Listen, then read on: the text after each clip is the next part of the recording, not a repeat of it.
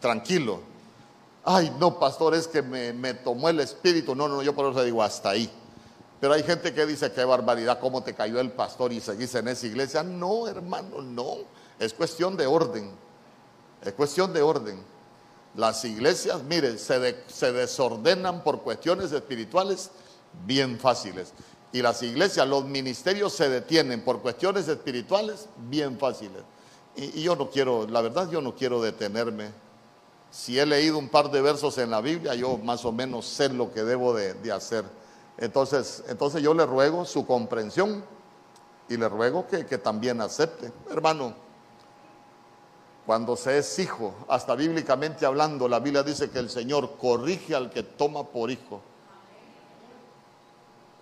y disciplina a todo el que ama.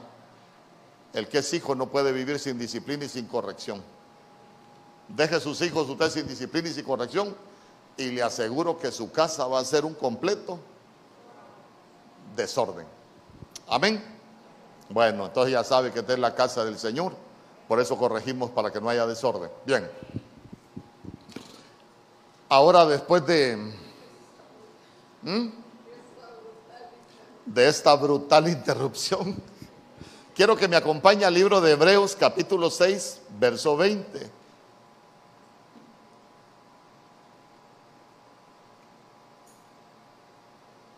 Hebreos capítulo 6, verso 20.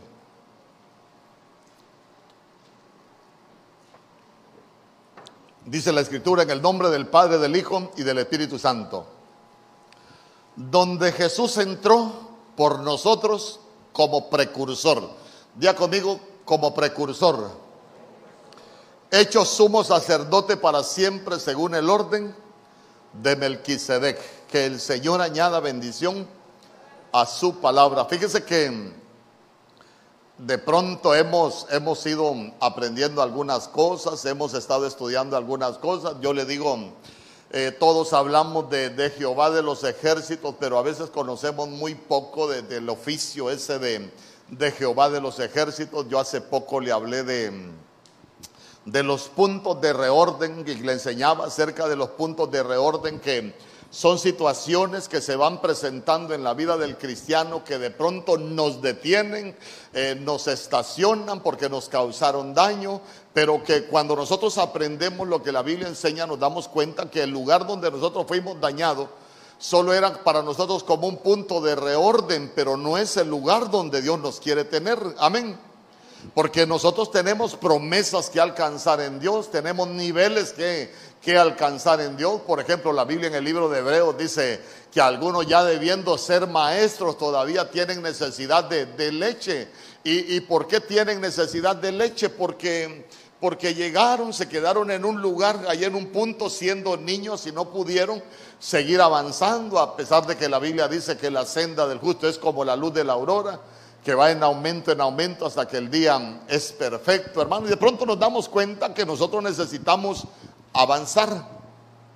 Hablábamos de, hablábamos de Gilgal, por ejemplo, que Gilgal es un lugar para sanar las, las heridas, como el cristiano tiene que ir sanando heridas que le causaron con, con su boca, con cosas que le dijeron, eh, con problemas que nos pasaron, fracasos eh, familiares que, que nos dañaron el alma y de pronto nosotros nos detenemos, pero yo, yo enseñaba que esos no son lugares donde nosotros necesitamos eh, eh, estar siempre. Yo, yo me recuerdo que, también le enseñaba cuando, cuando llegaron a, allá, Jai, Jai lo que significa son, son ruinas, Jai lo que significan son escombros. Los escombros son fracasos que nosotros tuvimos, las ruinas de las cosas que, que muchas veces nos salieron mal y que de una u otra manera nos detienen porque uno de pronto hasta se desanima. Se recuerda Nehemías capítulo 4 verso 10 dice que algunos se, se cuando se debilitaron los que recogían los escombros, los que acarreaban los escombros. ¿Por qué? Porque acarrear escombros es cuando nosotros batallamos con muchas cosas, hermano, y ahí las tenemos, pero que de pronto no avanzamos. Eh, también hablábamos ahí en el desierto cuando el pueblo de Dios iba caminando y necesitaban pasar por la tierra del amorreo, pero que le pidieron permiso y los amorreos eran enemigos y los amorreos le dijeron que no y ellos ahí se quedaron, dice 40 años dando vueltas en el desierto.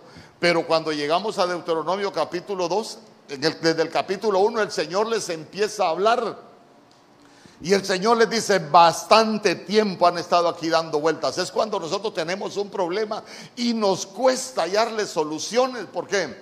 Porque los puntos de reorden, los lugares donde uno se detiene, solo deben de servirnos para, para tomar nuevas decisiones, solo tienen que servirnos para levantarnos, solo tienen que servirnos de los lugares donde fuimos heridos para sanar, donde fracasamos, ahí mismo la Biblia dice que donde fuimos nosotros vencidos, ahí mismo Dios nos dará la victoria, pero el cristiano se tiene que levantar. ¿Por qué? Porque si no, nunca vamos a alcanzar las promesas que Dios tiene para nosotros. Dice amén conmigo. Entonces hoy, hoy vea usted que eh, voy a hablar eh, algunas cosas de, de nuestro Señor Jesús, pero quiero enseñarle otras cosas porque dice que Jesús entró por nosotros como precursor. Diga conmigo como precursor. ¿Y qué es ser precursor? ¿Qué es ser precursor? Precursor es ir adelante. Precursor es, ser un explorador. Ahora bien, imagínese usted, vamos, vamos a ir por partes. Eh, cuando, cuando, nosotros, cuando nosotros nos ponemos adelante, cuando nosotros voy a hablar, como hoy venimos a edificar la familia, cuando, cuando nosotros nos ponemos como padres delante de nuestra familia. ¿Se recuerda usted un pasaje que todo mundo conoce, por lo menos una parte, porque lo demás no, no se lo sabe? Josué capítulo 24, verso 15. Josué es un precursor. ¿Por qué? Porque Josué dijo, yo no sé lo que van a hacer ustedes, pero yo, yo, él se estaba poniendo adelante. Yo le he dicho hasta cuando le enseñan en la escuela a uno, cuando uno dice yo, ¿qué le dicen a uno en la escuela? El burro adelante. Pero, pero vea usted que los burros debemos de ser precursores. Dice amén conmigo. Sí, hermano, los burros somos precursores. ¿Por qué? Porque el, el, que es precursor le va abriendo camino a sus hijos. Yo me recuerdo que a mí me gustó la música que casi a nadie le gusta. Y había un hombre que, se llama Joan Manuel Serrata allá en España, que él canta muy bonito y él decía, caminante no hay camino, se hace camino al andar. Al andar se hace camino y al volver la vista atrás se ve la senda que nunca vamos a volver a andar. Mire qué interesante. Se lo digo porque Joan Manuel Serrata es un poeta, no es un cantante de los que hay ahora. Y la poesía ya es otra cosa. Él tiene poesía con música. Entonces, entonces vea usted que, que uno se pone adelante como precursor para irle abriendo camino a sus generaciones. Fíjese que me gustaba mucho esa palabra explorador. ¿Por qué? Porque, porque ¿qué hace un explorador? ¿Qué hace? Vaya, vaya poniendo y vaya teniendo esa idea. ¿Qué hace más que todos los que somos cabeza de familia? ¿Qué hace un explorador cuando nosotros vamos avanzando, vamos analizando por qué camino nos vamos a ir para ir determinando si hay un riesgo por el camino que vamos o, o si el camino por el cual nosotros vamos a llevar a nuestras generaciones es seguro? Dísame conmigo. Pero nosotros necesitamos ponernos al frente y ser, y ser precursores. Porque, porque imagínese usted,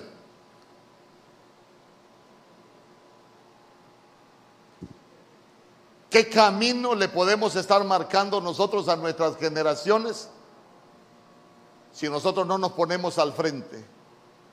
Porque nuestros hijos nos van a seguir a nosotros, aunque usted no lo crea hasta lo que no les hemos enseñado los hijos, hermano, uno se, uno se, se sorprende cómo los hijos aprenden de uno, aunque no se los enseñemos. Yo le he contado que cuando nos vinimos para Choluteca, hermano, yo, ¿cómo se me va a olvidar? El carro, hermano, allá en el parqueo de la iglesia, lo digo encender y no le encendía las luces. Y yo como soy buen mecánico, empecé a tocar, a tocar porque no sé nada, solo sé manejar. Y de eso golpeé ahí por la, por la caja de fusibles y encendió la luz. Dije yo, aquí está el problema. Hermano, pero, pero empezó el problema, siguió avanzando y después yo ya no era un toque, sino que ya, ya después más duro. Para no hacerle largo el cuento, después andaba una piedra. Ahí la andaba trabada la piedra. Y ¡pau! Para no hacerle largo el cuento, quebré la caja de los fusiles porque después ya no funcionaba por fuera y le daba la caja de los fusiles. Me la volé también. Pero cuando veníamos para Choluteca, yo digo, yo casi nunca he visto un motorista tan responsable con el carro en el que él trabaja. Hermano, ahí tenía un, instructivo, cada cantidad de kilómetros se paraba a revisar el camión. Mario Samuel venía dormido, pero allá por, por Támara. Ya venía despierto, vino el Señor, se bajó, le abrió el tono al carro y lo empezó a revisar. Si quieren tomar café, ahí hay café. Nosotros nos bajamos ahí. Al ratito viene Mario Samuel con una gran piedra. Señor, le dice, si tiene malo el auto, mi papá lo arregla con una piedra. ¿Por qué? Porque yo le enseñé mecánica. Le enseñé que con una piedra se arregle el carro. Entonces yo, yo fui el precursor, abrí esa, abrí esa brecha. Entonces, mire, cuando nosotros hablamos de, un precursor que, es un explorador, em, uno va adelante porque el precursor va removiendo obstáculos. Yo le pregunto, ¿usted ha cometido errores que no le gustaría que sus hijos los cometan? ¿Cuántos hemos cometido errores que no nos gustaría que nuestros hijos los cometan? Ah, entonces, entonces esta palabra es para usted. ¿Sabe por qué? Porque el, precursor eso es lo que hace, va al frente y uno dice, yo cometí tal error, pero yo no quiero que mis hijos lo cometan. Entonces uno espiritualmente va quitando obstáculos. Mire lo que hace el, el precursor. Pero el precursor es el primero que llega a la conquista. El precursor es el primero que llega a la conquista, porque es el que va adelante. Ahora bien, la Biblia dice, es mejor el que se conquista a sí mismo que el que conquista una ciudad. Ah, entonces, entonces quiere decir que si nosotros somos precursores, o si queremos estar como precursores de nuestras generaciones, nosotros tenemos que aprender a conquistarnos nosotros primero. Yo le pregunto, ¿se puede dañar una familia por el mal carácter de alguien? ¿Se puede dañar una familia por los malos tratos? ¿Y sabe cuál es el problema? Que a veces somos cristianos, estamos a la sombra de un púlpito oyendo mensajes y a veces todavía hay, hay violencia de labios en las casas. Entonces uno empieza por conquistarse, ¿sabe por qué? Porque al final, hermanos, si nosotros no nos conquistamos, va a ser difícil que nuestros hijos tengan familias diferentes. Fíjese que nosotros en la familia, por ejemplo, tenemos un caso, hay un cipote que nunca vio a su papá maltratando a su mamá, nunca, y, nunca le dijeron que la maltrataba, no, fue algo que se terminó, se separaron y hasta ahí llegó. Pero imagínense qué tremendo que él, cuando llegó a tener su pareja, hacía lo mismo que su papá, la golpeaba, la ofendía y hacía todo exactamente igual. Y digo yo, ¿quién le enseñó? Porque no tuvo un precursor. ¿Mm? Ah, sí, es que, es que yo le quiero hablar de los precursores por el lado bueno, pero también vamos a hablar de los precursores eh, por el lado malo. Ahorita, ahorita vengo a edificar para que nosotros seamos precursores. Dice amén. Ah, hermano, porque podemos ser precursores para lo malo cuando no cambiamos. Yo por eso le hablé. El precursor conquista y primero se conquista uno. Primero conquista su boca, conquista sus malas actitudes, uno conquista todo aquello que sabe que no le sirve para edificar una familia. Hay que conquistarlo. Hermano, nuestros hijos van a aprender de nosotros.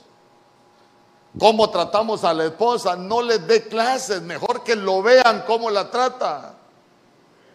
Las mujeres, eh, sus hijas van a aprender de usted que no les enseñe, mejor que la vean. Por lo menos un par dijeron amén.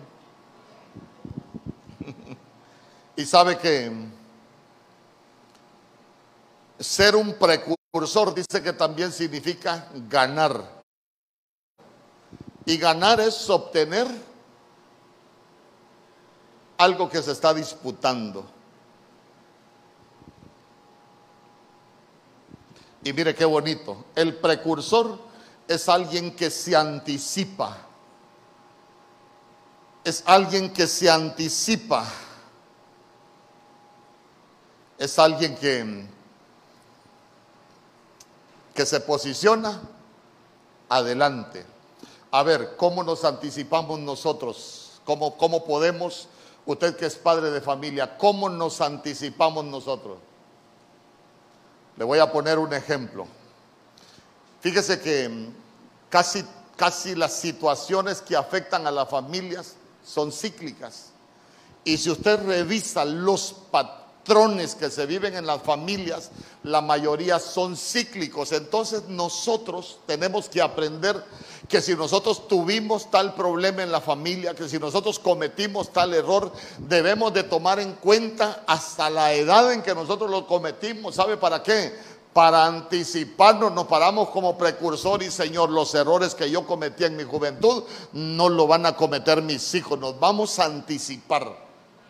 Ay, hermano, porque a veces eh, queremos reaccionar ya cuando nuestros hijos andan, pero revolcándose en el pecado. Pero el problema es que nunca nos pusimos como precursores.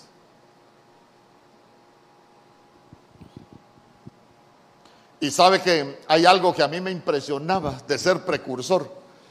Porque en el libro de los jueces, si más no me equivoco, iban, estaban peleando ahí, estaban peleando ahí unos que tenían problemas y yo me recuerdo que uno de ellos fue delante del Señor, ni tan siquiera le voy a decir la cita porque ese no es el tema. Uno de ellos fue delante del Señor, Señor, ahí están los enemigos con los que hemos estado batallando. Señor, viene el tiempo de batalla. Señor, ¿quién va a empezar a pelear? Qué bonito que el Señor le hubiera dicho, espérate que ellos ataquen para que tú te defiendas. ¿Sabe qué le dijo el Señor? ¿Quién va a empezar a pelear? Tú le dijo. Ah, entonces, entonces cuando nosotros somos precursores y sabemos que tenemos enemigos que vencer en nuestra familia, los que iniciamos la pelea somos nosotros. Dígame conmigo. Eh, por ejemplo, si usted sabe que en su familia abunda el divorcio, la separación, por ejemplo. Usted sabe que hay un enemigo. ¿Quién va a empezar? La pelea o quién debería de empezar la pelea en el mundo espiritual, la debería de empezar el que sabe que en su familia se ha tenido ese problema, porque el enemigo ahí está y ese es un enemigo que nosotros necesitamos vencer. Dice amén conmigo. Ay, no hay, no hay que esperar, ay pastor, fíjese que ya no tenemos solución en la, en la familia, pastor, porque viera, ya, ya no lo aguanto. No, ¿y por qué? Porque nunca fuimos precursores. En Números capítulo 13, verso 2, entonces recuérdese, un precursor se anticipa.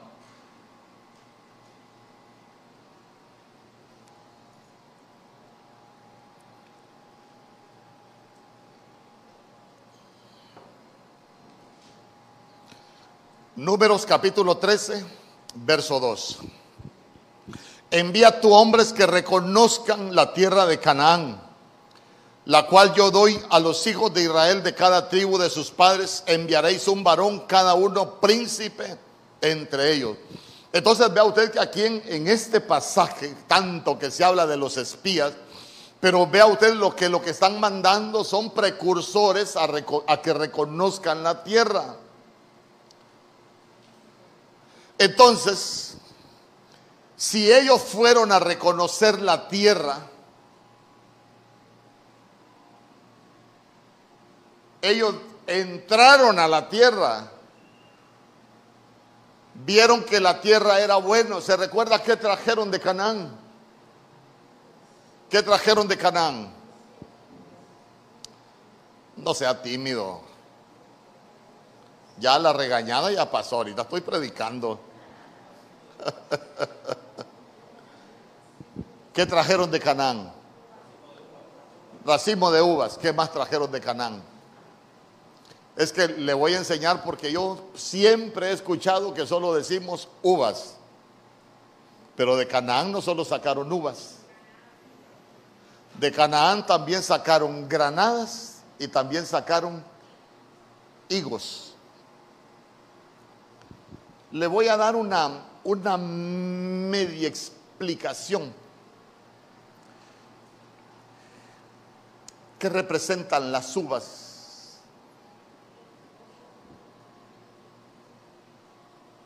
¿Qué representa el racimo de uvas? Vino, gozo.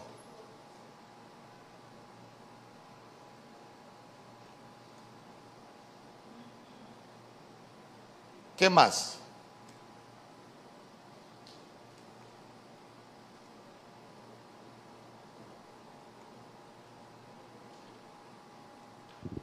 En Isaías capítulo 65, verso 8.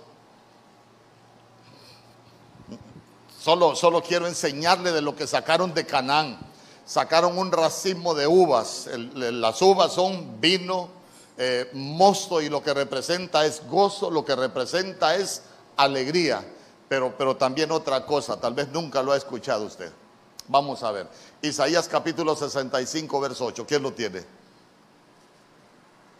Creo que es Isaías 65, 8. 65.8. Así ha dicho Jehová, como si alguno hallase mosto en un racimo y dijese, no lo desperdicies, porque bendición hay en él. Ah, como que si, hay uno, que si alguno hallara mosto en el racimo y el Señor dice, no lo desperdicies, porque bendición hay en el que hay en el racimo. Entonces, entonces, ¿de qué nos habla el racimo ahí? Ah, ¿De qué nos habla el racimo? ¿Ah? ¿Quién dijo unidad? El racimo nos habla de unidad. La tierra es buena, sí, hombre.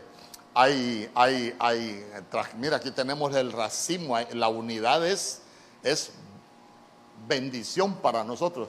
Mira, hermano, si hay algo que nosotros deberíamos de procurar en las familias, es unidad. Porque hay bendición en la unidad. Mirad cuán bueno y cuán delicioso es habitar los hermanos juntos, todos en armonía. Váyase al verso 4. Ahí es donde envía Dios su bendición. Entonces, entonces mire usted que también, también habla, de, habla de granadas. Cuando usted lee el cantar de los cantares se va a dar cuenta que la, que la mujer del cantar de los cantares dice que al amado ella le daría de beber jugo de granadas. Y si le daría jugo de beber y si le daría a beber jugo de granadas, eh, ¿por qué le daría de beber jugo de granadas? Es cuando las cosas son agradables. Las cosas que nosotros hacemos son agradables. A una amada usted le diría, dale agua de calaica para, para que se entretenga. No, porque no es agradable. Y también hay higos. ¿Se recuerda usted cuando la Biblia dice en qué? Jueces capítulo 9 que una vez los árboles fueron a escoger rey y le, a primero le hablaron a la vid, pero también le hablaron a la higuera. ¿Se recuerda lo que dijo la higuera? ¿Se recuerda lo que dijo la higuera? Cuando los árboles le dijeron, ven y reina sobre nosotros, he de dejar mi fruto dulce que agrada a Dios y a los hombres para ir a reinar. Entonces vea usted que los higos nos hablan de frutos dulces, algo que es delicioso para las familias. Pero ya se dio cuenta todo lo que había en Canaán. Pero mire usted, la tierra es buena, pero se traga a los habitantes. Y yo le pregunto, ellos venían de Canaán y se los tragó la tierra. ¿Verdad que no? Ya le voy a explicar algunas cositas. Ah, el pueblo que habita ahí en Canaán es un pueblo fuerte. ¿Sabe qué? En Canaán hay gigantes. Ahí están los hijos de Anac. Y sabe qué? Nosotros parecemos langostas. Un enemigo, un enemigo del precursor es la autoestima. El precursor no ve los gigantes, ve las oportunidades. Ay, hermano, pero cuando la gente tiene problemas de autoestima, todo es problema.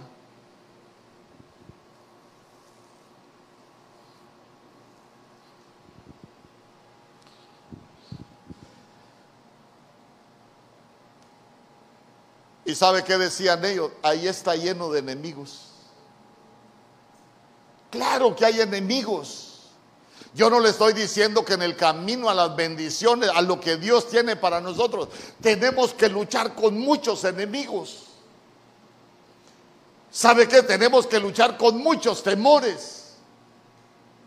Vamos a tener que luchar con muchas áreas. Pero lo que le quiero dejar en su corazón es que si nosotros nos levantamos como precursores delante de nuestra generación, los enemigos con los que nosotros hemos batallado, nuestras generaciones, no van a tener que batallar con ellas, ellos van a tener sus luchas. Pero ¿sabe qué? Si nosotros somos precursores, les vamos a abrir camino. Voy a hacer una pregunta y no lo hago para ofender a nadie. ¿Cuántos tienen carreras universitarias a medio andar acá? Y no lo quiero ofender. No se vayan a enojar con sus hijos.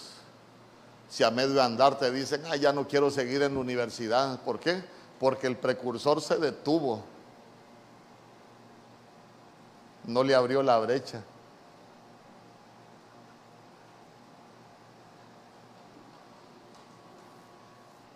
Y a veces somos expertos para echarle la culpa a los hijos, pero nosotros no les hemos abierto la brecha.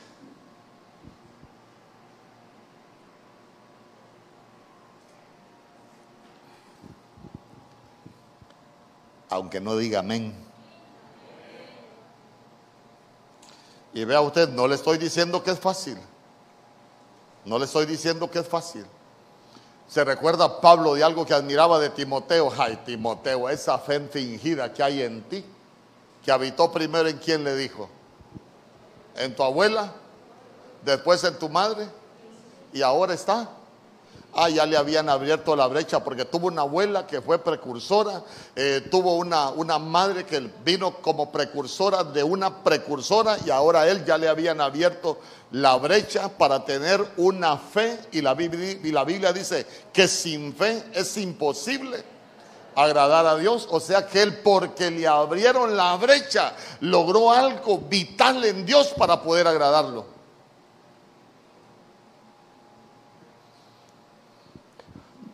¿Cuántos tuvieron padres cristianos acá? ¿Cuántos son primera generación de cristianos? O sea que a usted llegó al Evangelio, sus padres no fueron cristianos, sino que usted llegó al Evangelio. Levante su mano. Usted y yo necesitamos orar. Yo necesito orar por usted para que sea un buen precursor. ¿Sabe qué? Que les abramos brecha a nuestros hijos. Los tiempos que vienen son difíciles, pero nosotros somos precursores de la fe. Hemos creído. Hay gigantes, hay enemigos para alcanzar la promesa, hay ciudades amuralladas. Sí, pero ¿sabe qué decía Caleb cuando aquellos diez estaban dando el mal informe? Cállense. ¿Sabe qué les decía Caleb? No le tenga miedo a los gigantes. Diga, yo no voy a tener miedo cuando se presenten a pelear conmigo los enemigos. No les tenga miedo. ¿Sabe qué decía Caleb? Ellos son pan comido. ¿Qué, qué es un pan comido? Delicioso con café. ¿Ah? Algo que es fácil. Pero ¿sabe por qué decía que eran pan comido los gigantes? Sí, porque esos gigantes no tienen ninguna protección. Pero con nosotros está Jehová. Ya conmigo, conmigo está Jehová. Nosotros les vamos a abrir brechas a nuestras generaciones para que nada los detenga, para que nuestras generaciones no se queden derribadas. Si nosotros fracasamos, nos vamos a levantar como precursores para remover todo escombro, para que tus hijos no fracasen, para que puedan ser una generación diferente, que puedan ser hombres y mujeres de éxito en este tiempo, que puedan ser luz, que tengan esa fuerza para conquistar. Por eso mire, por eso mire, cuando se iba a casar Axa, usted se recuerda, se casa Axa, ¿qué dijo Caleb? El que conquiste Kiriat Darba se va a casar con Naxa. Y eso lo que nos enseña es, como él tenía genética de conquistador, él había abierto esa brecha. ¿Qué dijo él? Con mi hija se va a casar un conquistador. ¿Y sabe qué? Que el Señor te abra las fuentes de arriba y te abra las fuentes de abajo. Porque nosotros aprendimos a ser precursores de nuestras generaciones. Vas a ir a la iglesia, ay, vieras que no tengo ganas. Y después cuando los hijos se andan torciendo, queremos traerlos a la fuerza a la iglesia, no los force. Mejor dígale, Señor, dame fuerzas para abrir brechas. Si yo he sido débil, quiero fortalecerme, quiero permanecer, quiero hacer las cosas de manera diferente. Pero necesitamos ser precursores, hermano. Es que mire, si nosotros no le quitamos los estorbos, los escombros, no se pelee con sus hijos porque seguro van a tropezar en esos mismos escombros.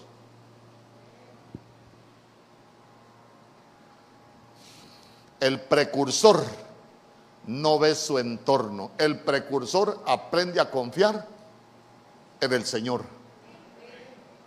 Hay algo que se está destruyendo en tu vida porque has sido atacado. No te detengas, sigue avanzando.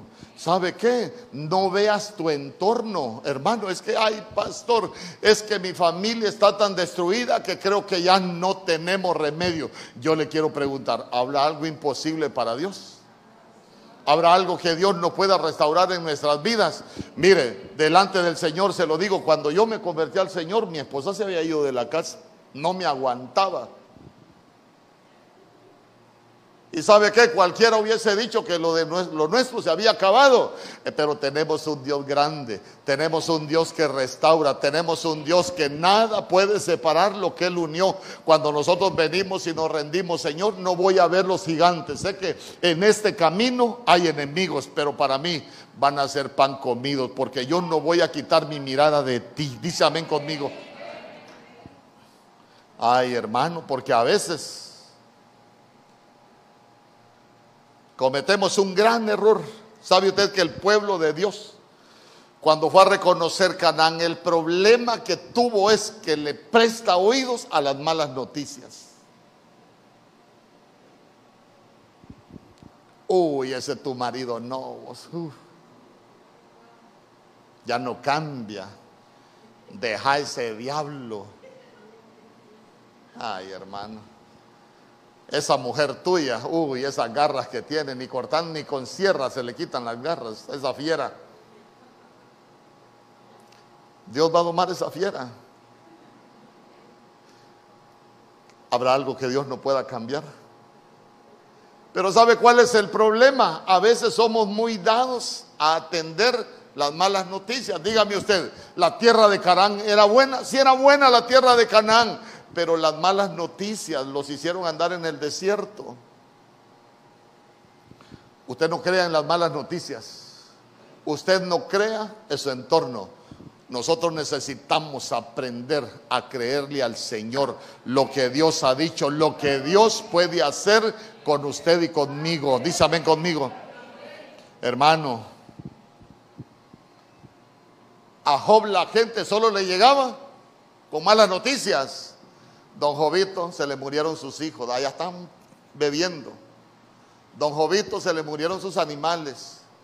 Don Jovito se le murieron los trabajadores. Don Jovito le robaron su, su hacienda. Y al final hasta doña Jovita se revolvió. ¿Y sabe qué?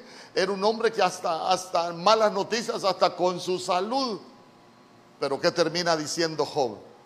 De oídas te había oído pero ahora mis ojos te ven. ¿Sabe qué? Cuando nosotros aprendemos a creer en lo que Dios puede hacer con nosotros, ahí es donde nosotros vamos a ver la gloria de Dios.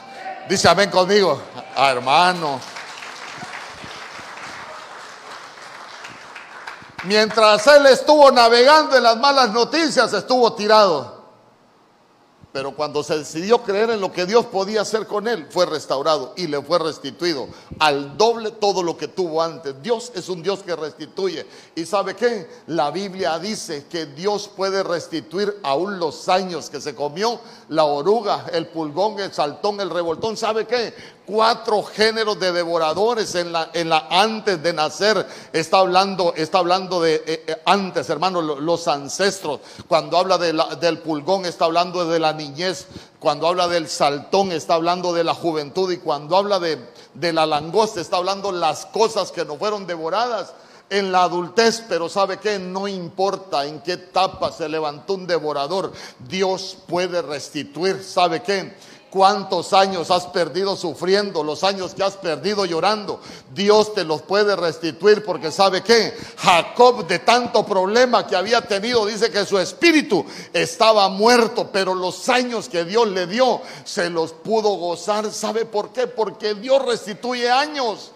¿Cuántos años llevas llorando por un problema, por un fracaso? Atrévete a decirle a Dios que sea abierta la puerta de esa cárcel y que tú me puedas restituir los años que fueron devorados en mi vida. ¿Sabe por qué? Para que los años que Dios te dé sean muchos y que sean buenos.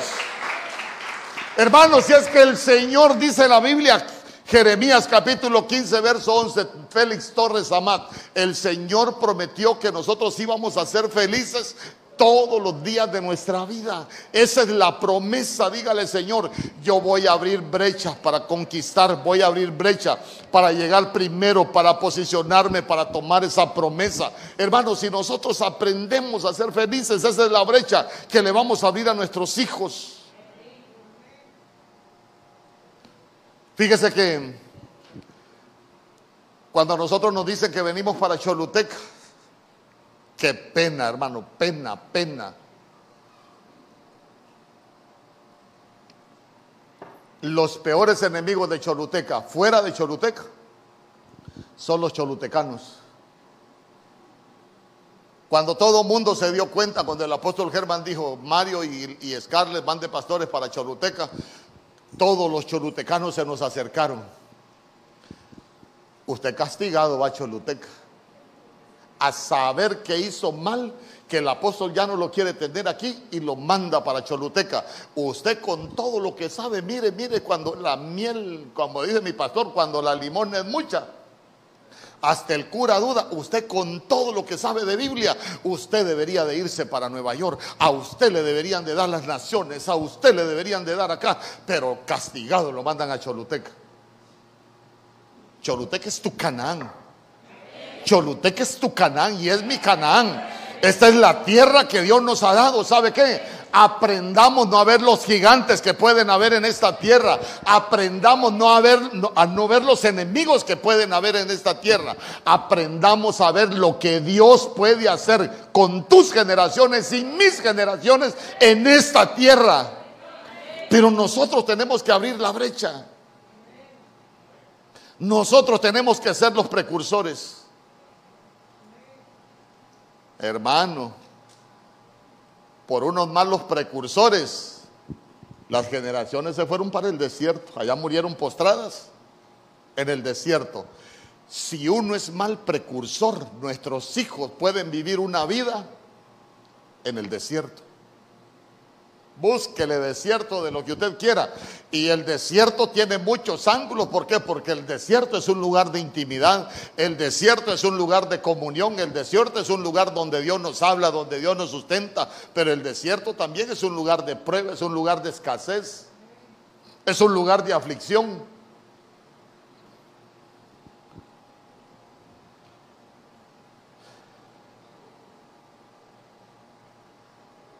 Por eso qué bonito es ser un, un precursor como Caleb. Diga yo, ¿usted quiere ser un precursor? Sea un precursor como Caleb. ¿Sabe por qué? Porque, porque Caleb ya estaban repartiendo la tierra y se recuerda que Caleb llega donde Josué. Hey, Josué, se lo voy a hablar como que estuviera hablando con un amigo. Hey, Josué, ¿te recordás cuando fuimos hace 45 años a, a reconocer Canaán? ¿Te acordás lo que dijo Moisés? Esta tierra eh, que oyó la planta de tus pies, te las voy a dar a ustedes y a sus generaciones. ¿Te acordás, te acordás cuántos añitos tenía? 40.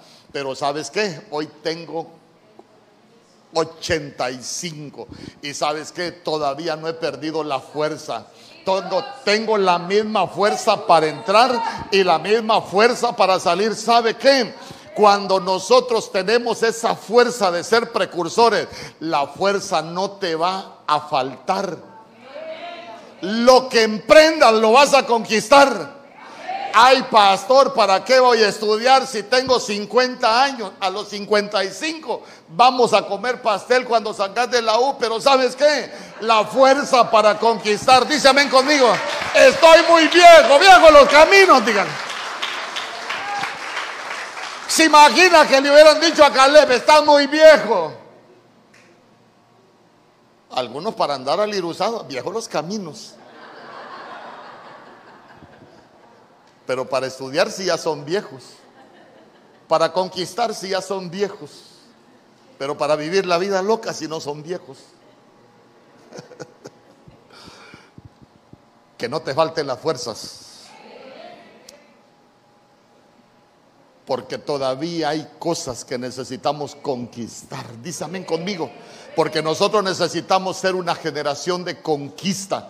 Hermano, y usted debe de tomar en cuenta que uno se vuelve esclavo de lo que lo conquista. Si nos, si nos conquista el desánimo, vamos a ser esclavos del desánimo. Si nos conquista la debilidad, vamos a ser generaciones débiles. Si nos conquista, eh, hermano, aquella actitud mala, vamos a ser esclavos de las malas actitudes. Pero ¿sabe qué? Nosotros necesitamos ser generaciones de conquista, que vamos a conquistar lo que Dios tiene para nosotros. ¿Y sabe qué? Que la fuerza no nos falte que la fuerza no nos falte, que no nos debilitemos. Hermano, mire, bíblicamente, cuando uno se debilita es cuando más lo atacan los enemigos. Pero cuando uno está fuerte, a los enemigos no, no te van a atacar. Entonces, mire qué bonito. Lo que nosotros conquistemos no le estoy hablando solo de cosas materiales. Aún lo que nosotros conquistemos en lo espiritual, esa es la herencia que le vamos a dejar a nuestros hijos. Si nosotros somos, mire, cuánta gente habla de prosperidad, pero la gente habla de prosperidad de dinero. Hermano, perdóneme, en ninguna parte la Biblia dice que el dinero es prosperidad. Y la primera vez que aparece la palabra prosperidad es cuando la Biblia dice, y vio Dios que era bueno. Es una palabra que en el hebreo se escribe top H2096. 2896, si no me equivoco. ¿Y sabe qué? Ser personas buenas, ser hombres y mujeres buenos, hombres y mujeres que viven contentos, que viven felices, que han aprendido a disfrutarse la vida, hermano, porque disfrutarse la vida no depende del dinero, depende de la calidad de personas que somos nosotros.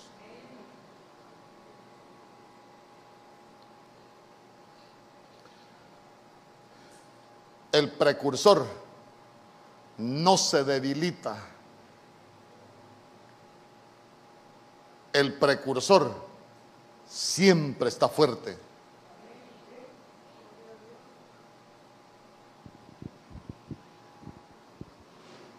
a veces uno puede, no le estoy diciendo toda la vida, vamos a andar con esa fuerza.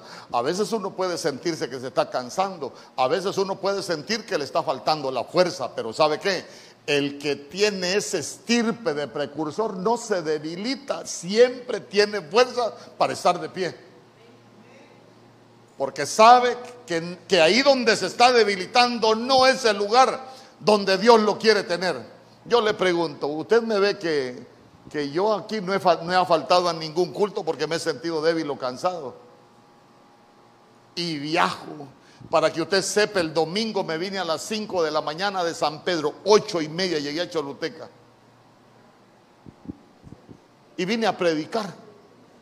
Y usted dirá, pastor, ¿qué toma? No, yo tomo de lo que Dios tiene. Yo le he dicho, Señor, yo quiero tener esa fuerza para conquistar. ¿Y sabe por qué?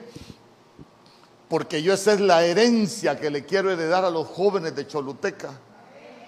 Hermano, mire, yo vengo de una familia, mire el pensamiento de mi papá, deben de estudiar las mujeres por si le va mal, el hombre tiene que trabajar. 12 años tenía en la escuela yo, chiquito. Salí de la escuela, el siguiente día estaba trabajando en la finca un gancho y un machete y a chapear la finca. Y para que me hiciera hombre, mi papá me llevaba a sacar, a limpiar zanjos, donde hay zancudos, donde hay todo tipo de plagas y, un zacate que tiene una tuna horrible y uno tenía que agarrarlo, levantarlo, sacarlo de acá al zanjo. Cuidadito te restregas la cara, me decía el que es hombre, aunque se le llene la cara de zancudo, no se toca la cara, me decía. Ah,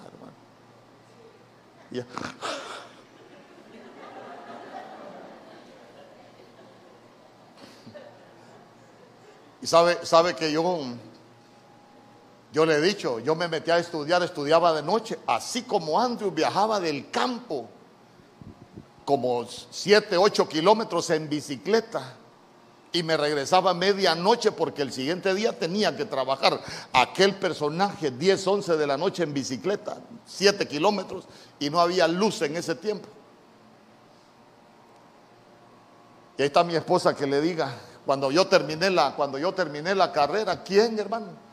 Yo a veces llegaba de estudiar y gracias a Dios, a mí me capacitaron en finanzas y sabe que yo daba tutorías, a veces llegaba a las 6 de la mañana de dar tutorías, me bañaba, me cambiaba y me iba para el trabajo y en la noche para la universidad y después a dar tutorías. Yo digo, ahora al nene no porque se tiene que acostar a las 7 y, y dormir 12 horas porque eso dicen los médicos. Ay hermano.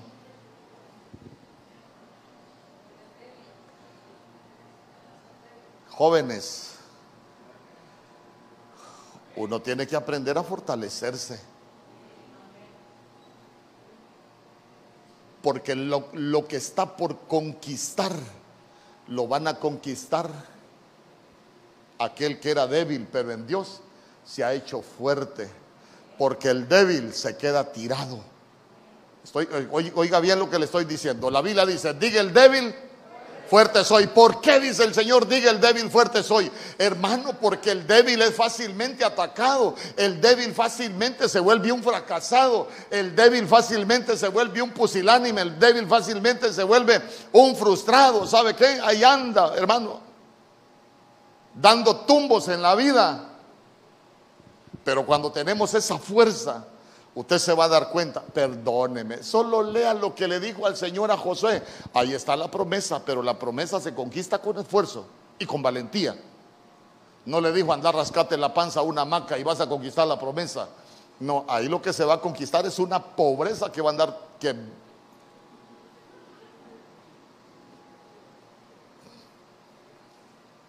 Mire,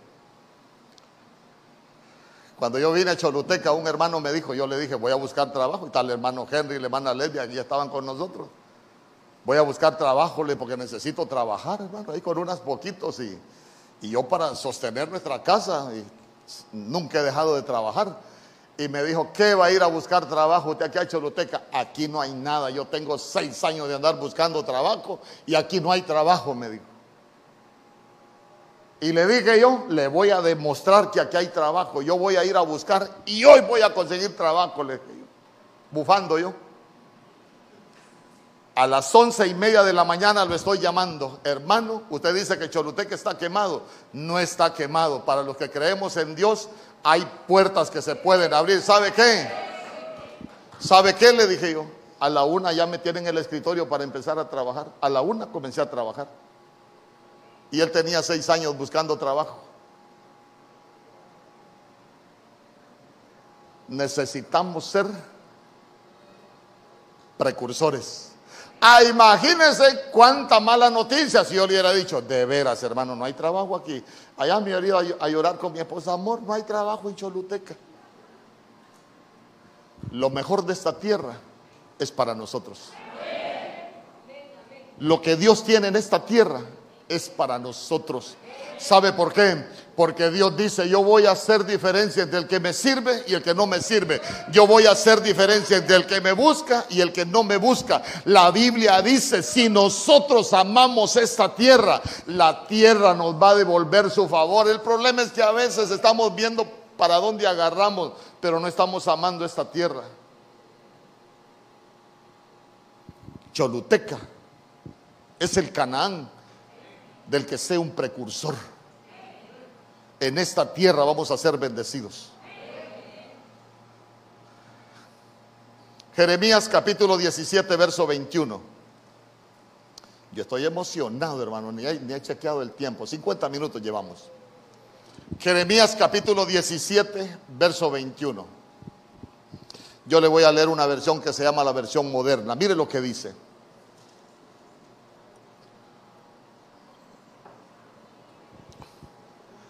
Así dice Jehová, guardaos por vuestra vida. ¿De qué nos tenemos que guardar? De llevar cargas en el descanso y de meterlas por las puertas de Jerusalén. Si hay algo que nosotros debemos de, de tener cuidado es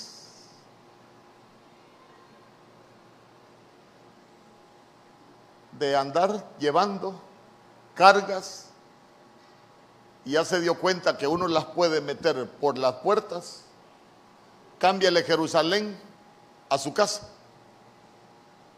Yo le pregunto, ¿quién mete las cargas en la casa? Nosotros. Y mire qué tremendo. Guárdense por vuestra vida de llevar cargas en el día de descanso. ¿Quién es nuestro descanso? Cristo Jesús, guárdese de llevar cargas. ¿Sabe qué? No las meta a su casa, despójese. Por eso se lo voy a, se lo voy a, interpretar como se lo quiero enseñar. No como se lo quiero enseñar, sino como el Señor me lo mostró. No meta cargas a su casa para que no sea esa la herencia que usted le va a dejar a sus hijos.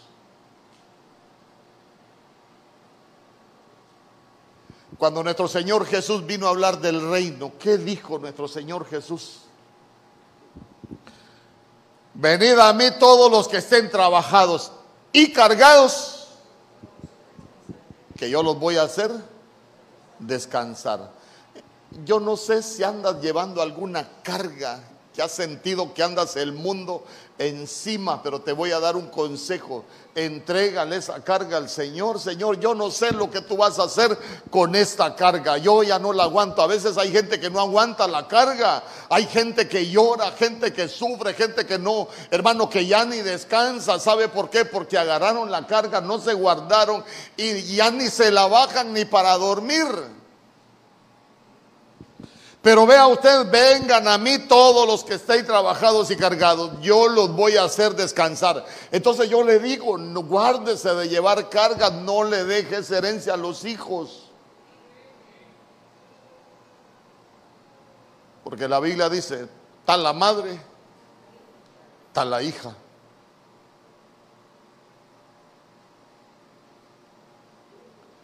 Entonces mire qué bonito el precursor se despoja de las cargas y no la lleva a su casa. ¿Usted alguna vez ha andado cargado y ha contestado mal en su casa? ¿A cuánto les ha pasado? Sí. Andamos cargados y andamos con el machete en la mano, desenvainados. Nos dicen algo y explotamos. ¿De, ¿Por qué? Porque andamos con aquel peso. Y, y mire qué interesante, hermano. Esa es la herencia que estamos dejando, las cargas. Sigamos por el tiempo ya. Levítico capítulo 26, verso 12. Vamos a leer el 12 y el 13.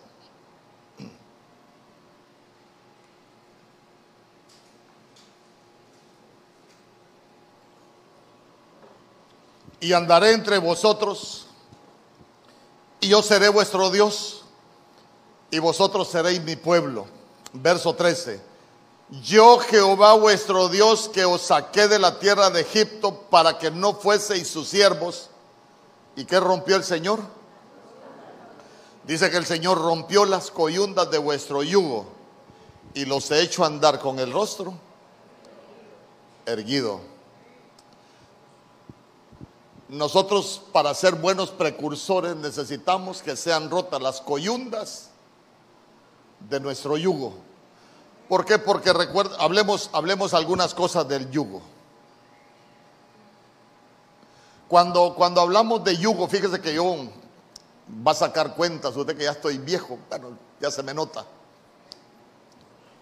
En 1974 fue el FIFI, sí, ¿verdad? Yo ya era ciudadano honorable de esta tierra. Entonces, como allá en el norte todo se inundó, a mí me llevaron a vivir allá donde, donde mi abuelo, a la, hacienda de mi abuelo. Entonces aprendí un poco de, de estas cosas también. Yo me recuerdo que, que mi abuelo tenía bueyes y lo que hacía mi abuelo era que las yuntas de bueyes la formaban de un buey viejo y un buey joven. Amén. ¿Quiénes somos los bueyes viejos? Los padres. ¿Quiénes son, ¿Quiénes son los bueyes jóvenes? Sí, porque el hijo del buey tiene que ser un bueycito. Amén. Entonces vea usted que el fuerte tenía que ser el buey viejo. El que aprendía a seguir instrucciones era el buey viejo. ¿Sabe usted que sabe usted que el que va el que va guiando la yunta de bueyes no se dirige al, al buey joven, sino que a quien le dan instrucciones es al buey viejo, a ese le hablan y la aguijada para el buey joven. Escuche bien, porque estamos hablando de romper yugos. Generalmente, el buey joven se resistía a seguir la misma dirección que el buey viejo. Pero sabe usted que el yugo nos lleva por la misma ruta. El yugo nos lleva por el mismo camino. El yugo nos lleva por el mismo objetivo. Voy a ir por partes. Digamos amén los bueyes viejos. Aquí estoy hablando de hombres y mujeres. Estoy predicándole a la iglesia. No estoy hablándole a los hombres. Estoy hablándole a la iglesia. Los padres, ya sea hombre o mujer, somos los bueyes viejos. Tal vez el bueycito tuyo está oponiendo resistencia. Tal vez el bueycito tuyo se resiste a seguirte. Pero solo dile, Señor, yo voy a ser un precursor en mi casa. Y sé que mis bueyes jóvenes se van a parar un día y vamos a llegar al mismo lugar porque yo voy a tener la fuerza para ser su precursor, aunque esté tirado, aunque esté derribado, aunque ande en vicios, aunque no quiera nada con el Señor, dile, Señor, tenemos el mismo yugo, porque el yugo de esclavitud del mundo ya fue cortado, pero nosotros tenemos el mismo yugo. Dice amén conmigo. Si nuestros hijos, entonces, entonces mire usted, Mientras el buey viejo no se detiene, el buey joven se tiene que parar y lo tiene que seguir. Ay, pastor, pero mi bueycito está echado hace cuántos años. Pero dígale, Señor, yo sé que se va a parar. Porque tenemos el mismo yugo. Y sé que se va a dejar guiar como tú me has guiado a mí hasta para orar nos tiene que servir lo que estamos aprendiendo hoy. E, entonces dígale usted un día, los bueycitos que hoy se están resistiendo, un día van a ser doblegados, un día van a ser obedientes y un día van a ser fuertes. El lugar donde ellos están ahorita no es el lugar que Dios tiene para ellos. Algún día se van a fortalecer y van a ser mis sucesores en la brecha que les vamos a abrir, porque nosotros vamos a ser sus precursores y tus bueyes, aunque en este momento no parezcan, van a ser la fuerza de otros bueyes más adelante. Entonces, mire, por eso es que el Señor dijo, Mateo capítulo 11, verso 29, llevad mi yugo sobre vosotros y aprended de mí, que soy manso y humilde de corazón y hallaréis descanso para vuestras almas, porque mi yugo es fácil y ligera ¿Sabe cuál es el problema? Que a veces hay, hay, hay enemigos que le quieren poner yugos de esclavitud a nuestros hijos.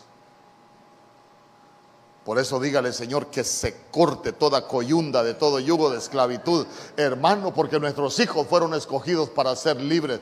Nuestros hijos son una ofrenda para el Señor. Nosotros se los hemos entregado al Señor para que sean esclavos por amor, no para que sean esclavos del vicio, no para que sean esclavos de pecados sexuales, no para que sean esclavos de corrupción, sino para que sean esclavos del Señor por amor.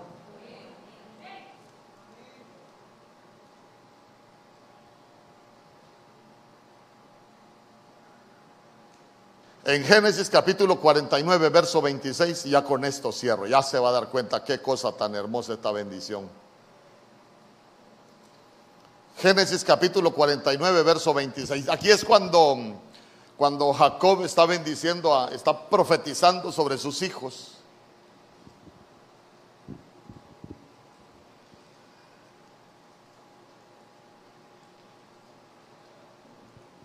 Las bendiciones de tu padre fueron mayores que las bendiciones de mis progenitores. Fíjese que la Biblia dice, voy a ir por partes. La Biblia dice que nosotros debemos despojarnos de la vana manera de vivir que heredamos de nuestros padres. Y usted se va a dar cuenta que a veces se vuelve una lucha generacional. Yo se lo he enseñado hoy hermano, hasta se ha descubierto, yo hace poco le decía, van por yo no sé si ocho mil, el último dato que leí, enfermedades que se trasladan genéticamente. Y digo yo, todo es genético hoy, hoy han descubierto, y, sabe que me quedé sorprendido yo, hasta los triglicéridos son genéticos. Algunos hasta el colesterol es genético. Nosotros conocimos un jovencito que como a los 12 años se murió de cirrosis y nunca había bebido y la gente tiene la idea de que, de que le pega cirrosis al que ha bebido mucho. No, herencia genética. Su padre se la heredó. ¿Mm? Entonces, entonces imagínese usted, las bendiciones de tu padre fueron mayores que las bendiciones de, de mis progenitores.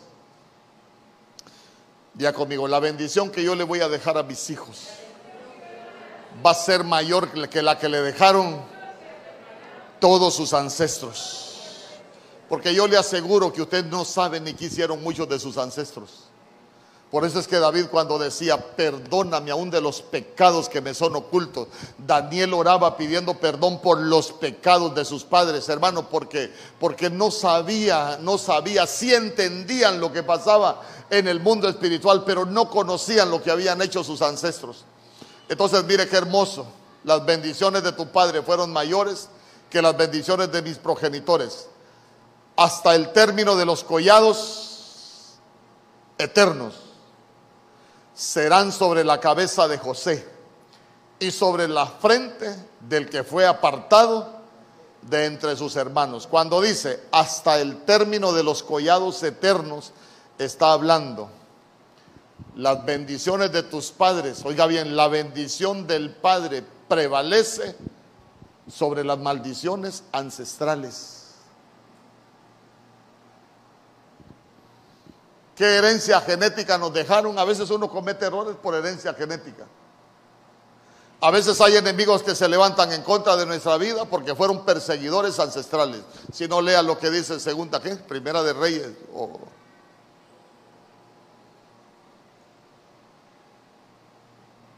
Con la viuda.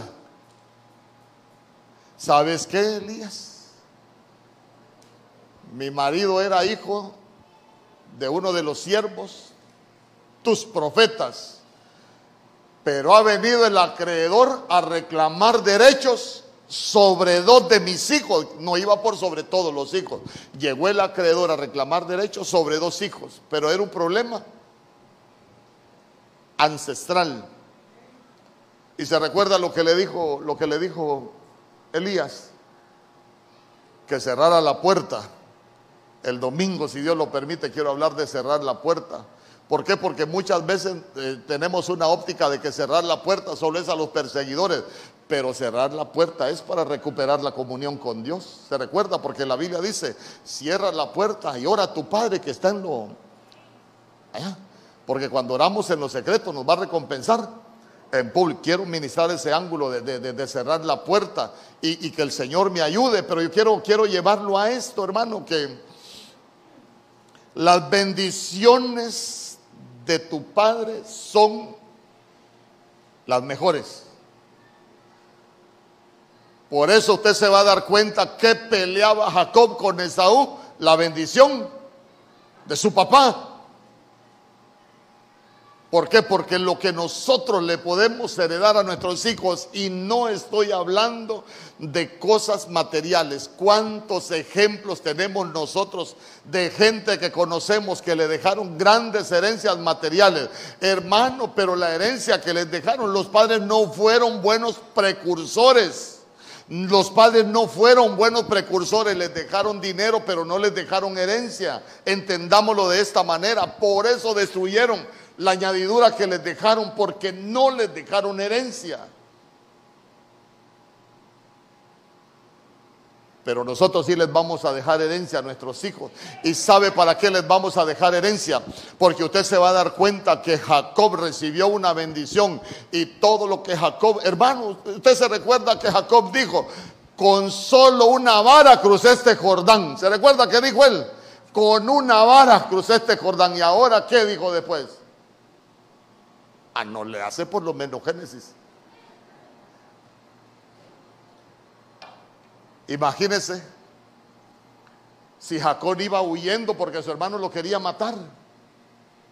Y las varas en el desierto no le faltan a la gente. ¿Por qué? Porque en, el desierto hay serpientes y la vara es autoridad y un montón de cosas, pero con la vara se puede matar serpientes. La vara sirve para no hundirse en, las arenas movedizas, con una vara crucé este Jordán. Y él dijo, y ahora el Señor me ha puesto sobre dos campamentos. Ya se dio cuenta usted que sus hijos en este momento quizás ni vara tengan porque no tienen autoridad en el mundo espiritual, pero que si nosotros somos buenos precursores, Dios los puede poner aún sobre dos campamentos. Quiere decir que después de que nosotros somos buenos precursores, nuestras generaciones van a ser bendecidas, no solo en lo espiritual, sino hasta en lo material, en todo lo que Dios tiene para ellos. ¿Sabe por qué, hermano? Porque una cosa es la bendición espiritual, pero la, pero la Biblia dice que el Señor también tiene bendiciones para nosotros en esta tierra. El problema es que hay muchos que nunca llegamos a alcanzar la bendición material que Dios tiene para nosotros.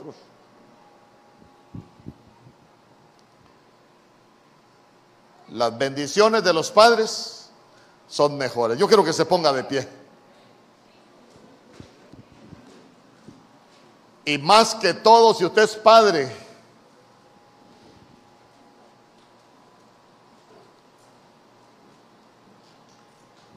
y para las que son madres, para los que tenemos hijos,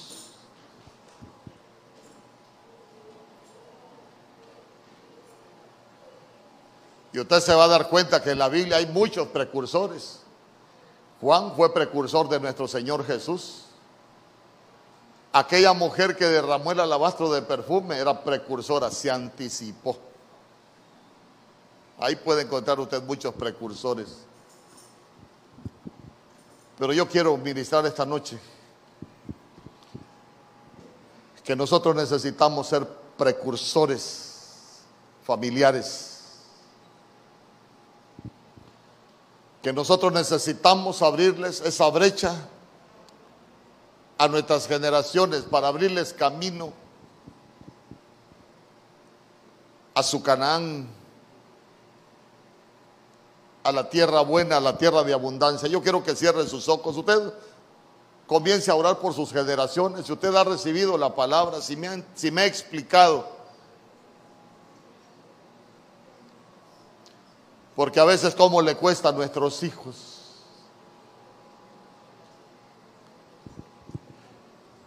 Pero ya se dio cuenta que el precursor es un conquistador, es alguien que, que se anticipa. Y que el precursor no ve su entorno, no ve su entorno. Aquellos siendo precursores se volvieron espías y les tocaba desierto, pero nosotros no somos esa generación de desierto. Nosotros necesitamos ser esa generación de la promesa. Pero la generación de la promesa que conquistó la promesa no puso sus ojos en el entorno, no se fijó en los enemigos, no se fijó en los gigantes, no se fijó en todo lo que había ellos pusieron su mirada en el Dios que tenían, en el nombre poderoso de Jesús. El precursor no dice, no se puede. ¿Sabe qué dice el precursor? Si Dios me dio esa promesa, en el nombre de Jehová la vamos a conquistar. Pero que se quite de nuestra boca es que no se puede es que el tiempo es malo, es que hay tantas cosas, habrán tantas cosas, pero solo hay un gran Dios y ese es el Dios que nosotros tenemos por Padre. En el nombre poderoso de Jesús, en el nombre poderoso de Jesús. Desatiéndete de las malas noticias. Este es un tiempo de buenas nuevas, porque este es el tiempo donde nosotros vamos a ver la gloria del Señor. Si usted se dio cuenta, la bendición de José, mire el Padre, las bendiciones de los padres son mejores, son las mejores. Por eso para José no importó la cisterna, no importó estar como criado, no importó ser esclavo, no importó la cárcel. ¿Por qué? Porque tenía un padre que había sido precursor, que batalló por su bendición y le abrió brecha para que él fuese bendecido. No fue fácil, no fue fácil, pero lo logró. En el nombre poderoso de Jesús. Padre, mira cada uno de los que hoy estamos en este lugar, mi Dios. Más que orar por sus hijos, dígale, Señor, yo quiero ser un buen precursor. Quiero ser un buen precursor. Quiero abrir ese camino a la promesa para mis hijos. Quiero quitar todo obstáculo. Quiero quitar todo estorbo, Señor, aquello que me estorbó a mí. Quiero quitar aún las cenizas del fracaso, aquello en el que yo fracasé, para que mis hijos no fracasen. En el nombre poderoso de Jesús, los errores que yo cometí, que no los cometan mis hijos, Señor, que ellos se puedan disfrutar todos los días que tú les vayas a dar en esta tierra, que nuestros hijos puedan ser señal de bendición. En el nombre poderoso de Jesús, Padre, bendice cada cabeza de hogar, cada mujer en, este, en esta iglesia, mi Dios. Aún los que no pudieron venir este día, que esta oración las cubra, mi Dios. Que sean buenos precursores, mi Dios, para que nuestros hijos no sean esas generaciones que se van a quedar tiradas en el desierto, sino que sean esas generaciones que van a ser benditas, que van a ser señal de bendición en esta tierra. En el nombre poderoso de Jesús te damos Gracias, te damos gracias. Nos sacudimos toda carga porque no vamos a llevar las cargas a nuestras casas para heredarlas a nuestros hijos. Señor, esta noche que sea cortada la coyunda de todo yugo, todo yugo de esclavitud, todo yugo de pecado, Señor, todo yugo de contienda, todo yugo de división, todo yugo de maldición, Señor. Porque nuestros hijos Señor, van a llevar nuestro yugo, el yugo de Cristo, el yugo que nosotros hemos tomado. En el nombre poderoso de Jesús y te damos gracias, te damos gracias con todo nuestro corazón. Padre, bendecimos nuestros hijos y declaramos que ellos irán detrás nuestro por la brecha que les hemos abierto, por el camino que les hemos abierto y van a ser generaciones diferentes. En el nombre poderoso de Jesús levanta muros, levanta vallados, levanta cercos de protección y de cuidado a nuestro alrededor. Padre, en este año de la recuperación, que todo matrimonio que se ha dañado, que toda familia que se ha destruido, Señor, que aquellos matrimonios que están separados, Señor, que se pueda recuperar la unidad, que se puedan recuperar esas familias. Sabemos que en la promesa que hemos recibido para este año. No importa el tiempo, porque tú eres el Dios que tiene el, poder para controlar el tiempo. Nosotros lo recibimos, Señor, y declaramos que todo aquello que ha sido dañado, que tú lo puedas restaurar, que puedas traer esa recuperación.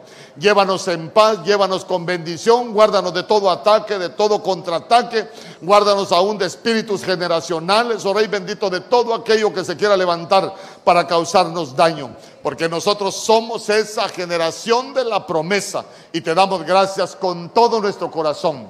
Gracias Padre, gracias Hijo y gracias Espíritu Santo.